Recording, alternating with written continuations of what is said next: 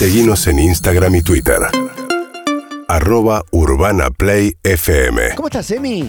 Eh, Regia. Me alegro, me alegro ¿Cómo están tanto. ustedes? Bien, te iba a preguntar cómo estamos a nivel COVID, que es una pregunta que hacíamos eh, muchas veces, pero no es solamente por el, el raconto de casos y de muertes, sino por la situación general. Un poco de todo. ¿Querés que nos metamos de lleno en lo que es este TP?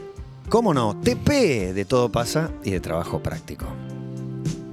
No sé si, eh, hablando de COVID, algo que se está escuchando muchísimo ahora es el tema de llegada de vacunas, cuentagotas, acuerdos que se cierran, acuerdos que se caen. Patentes. Patentes. Bueno.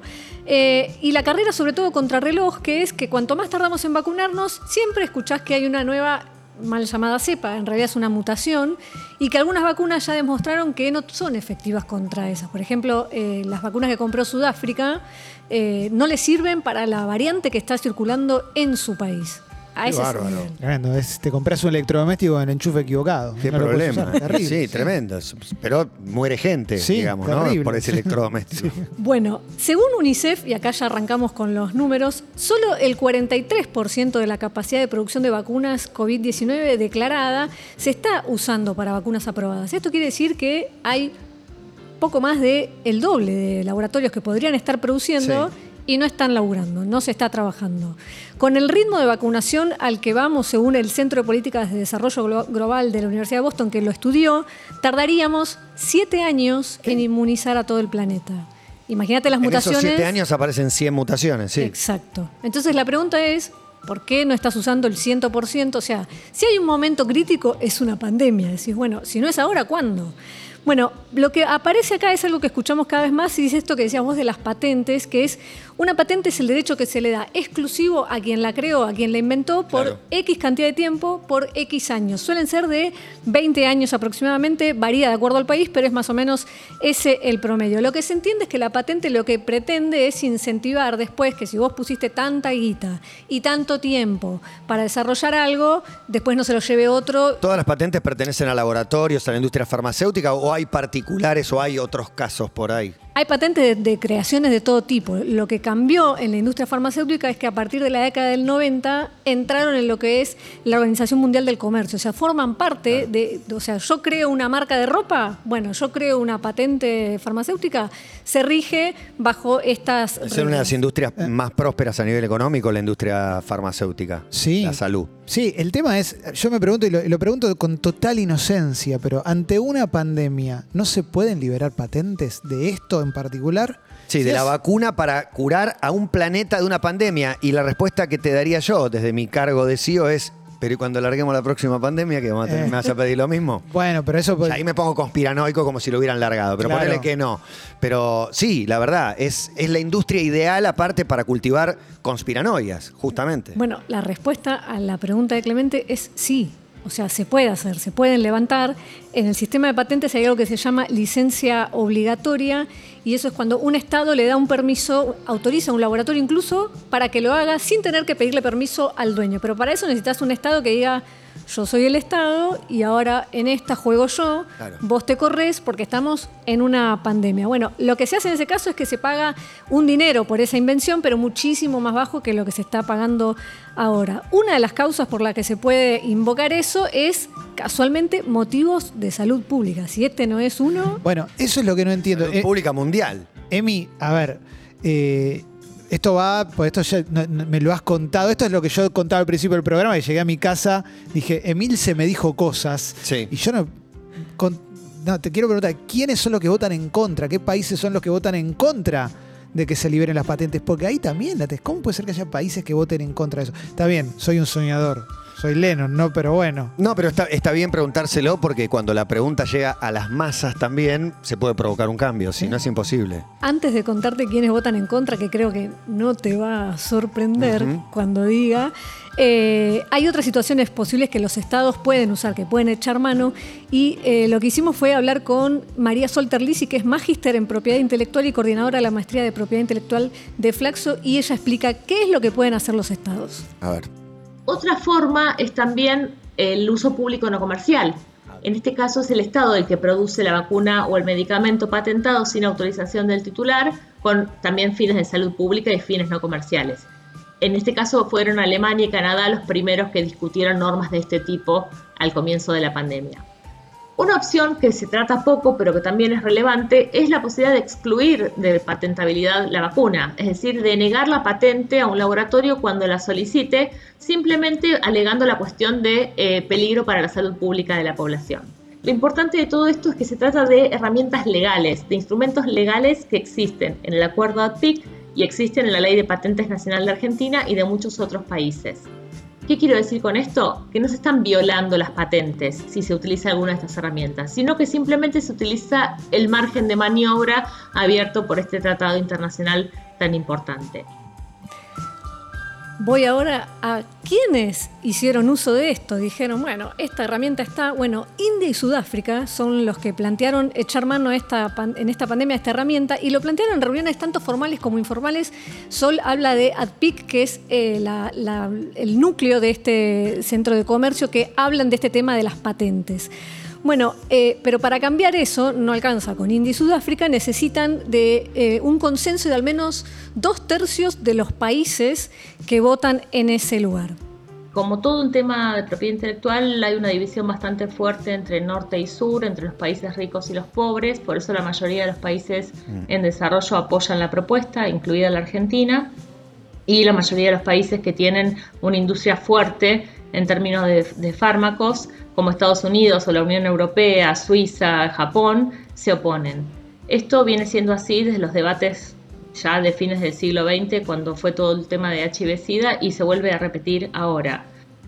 Sí, no sorprende a nadie. La respuesta a tu pregunta, ¿qué países crees? Y los poderosos. Eh, y, y entendé por poderosos los que, los que vos creas, pero son esos. Juguemos un poquito, perdón, eh, y esta pequeña, juguemos un poquito a pensar qué pasa si un país que compite contra estos países libera. ¿Qué pasa si China libera una vacuna? Y se arma un descalabro enorme, y, pero se transforma en el, en el enemigo. Digo, ya lo es, ya es un enemigo, pero en un objetivo, más que en un enemigo, ¿no? Digo, arranca otra, otra película. A mí me, surge pensarlo de modo escalofriante, de bombardeo, de, el, modo que tienen en general estos países poderosos de construir a sus enemigos es como si no dejara ninguna duda. Este es mi enemigo y lo voy a bombardear, no importa si tengo o no motivos. Un atisbo de eso que se vio fue eh, con este, digamos, situación geopolítica también y de decir a ver quién tiene más poder fue que, eh, no sé si recuerdan, en el medio de todo esto se dio el Brexit. Sí. Y Gran Bretaña estaba produciendo en Oxford su vacuna y empezó el lío con los demás países de Europa porque decían que no dejaban salir las vacunas que estaban usando todas para los ingleses.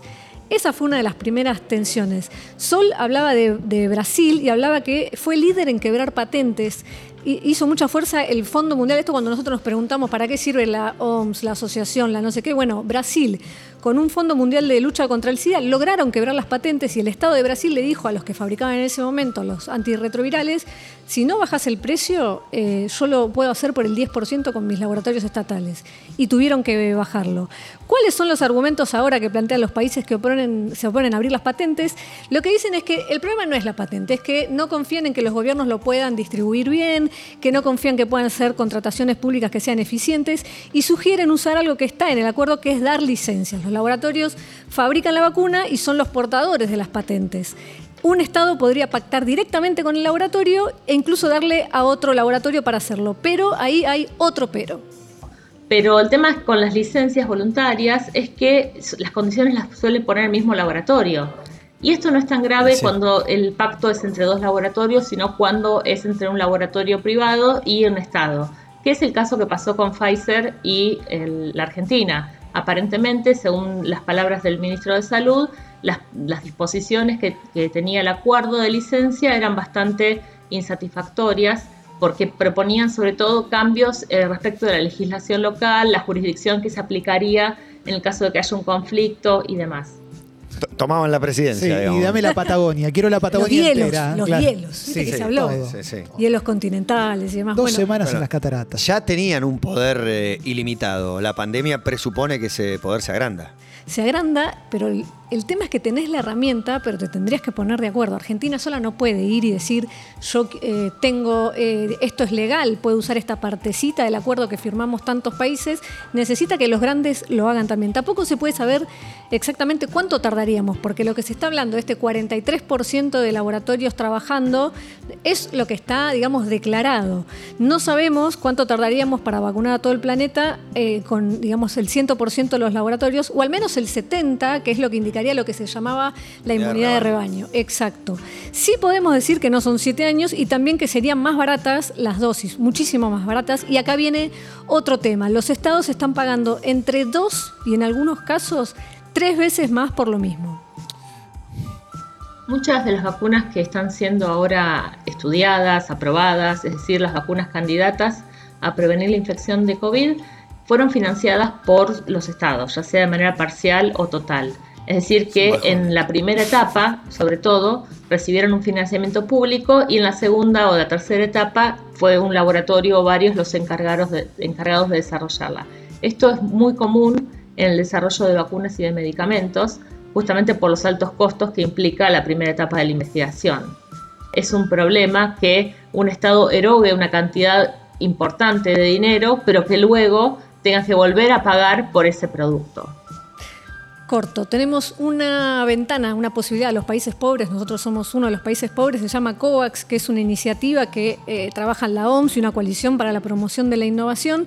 Y lo que hace COVAX es asegurarle a los países más pobres. Abrir una, luz de esperanza, por favor, Emi, después de todo esto es una tragedia, de verdad. Unas cantidades de vacunas, pero COVAX se durmió. Tardó bastante en armarse. Entonces, lo que pasó en el medio fue que los países más ricos establecieron directo contratos con las eh, empresas eh, son mil tragedias, una tragedia dentro de otra. Es la tragedia de cómo se administra una tragedia. Y no nos permitió poner un paréntesis en la historia del mundo, ¿no? Porque podría poner ese paréntesis y decir, bueno, frenemos todo, liberalas, curémonos y después seguimos. Es una vez. Hay una ventana, en marzo se vuelve a reunir esta gente.